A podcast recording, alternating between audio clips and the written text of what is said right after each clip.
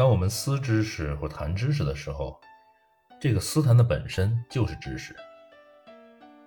用亚里士多德的话说，它是思想思想。思想思想的思想是反思的思想。那哲学家如果要坚持在我们思想之前，就必须首先思想我们的思想。那他就会在这儿呀陷入邪恶的循环。就好像呢，是我们竟然有另外一种能力，可以用它来思想我们的思想。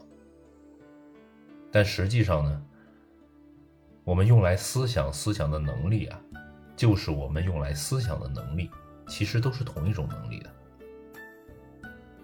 如果我们怀疑我们思想人生和宇宙的能力，那我们也有同样的理由去怀疑我们思想思想的能力。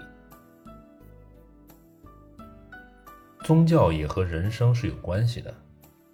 每一种大的宗教的核心都有一种哲学。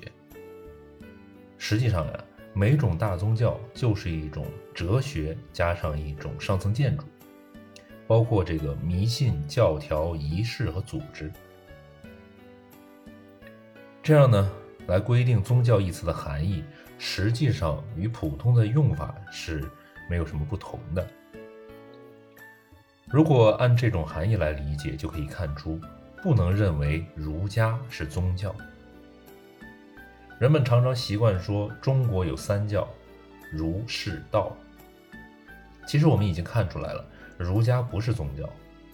至于道家呢，它是一种哲学的学派，而道教才是宗教，它们两者是有区别的。道家和道教的教义不仅不同，甚至是相反。道家教人顺乎自然，而道教教人反乎自然。举个例子来说，按照老子和庄子的说法，生而有死是一个自然的过程，人呢应当平静地顺着这个自然过程。可道教的主要教义呢，是如何避免死亡的原理和方术。显然呢，它是反乎自然而行的。道教有征服自然的科学精神。对中国科学史有兴趣的人，可以从道士的著作中找到许多资料。作为哲学的佛学与作为宗教的佛教其实也是有区别的。受过教育的中国人呢，对于佛学比对佛教感兴趣的多。中国的丧祭，和尚和道士一起参加，这是很常见的。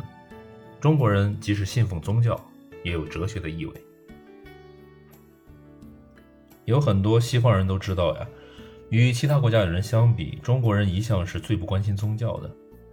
比如德克布德教授一篇文章，是中国文化形成中的主导观念，其中就说了，中国人不以宗教观念和宗教活动作为生活中最重要、最迷人的部分。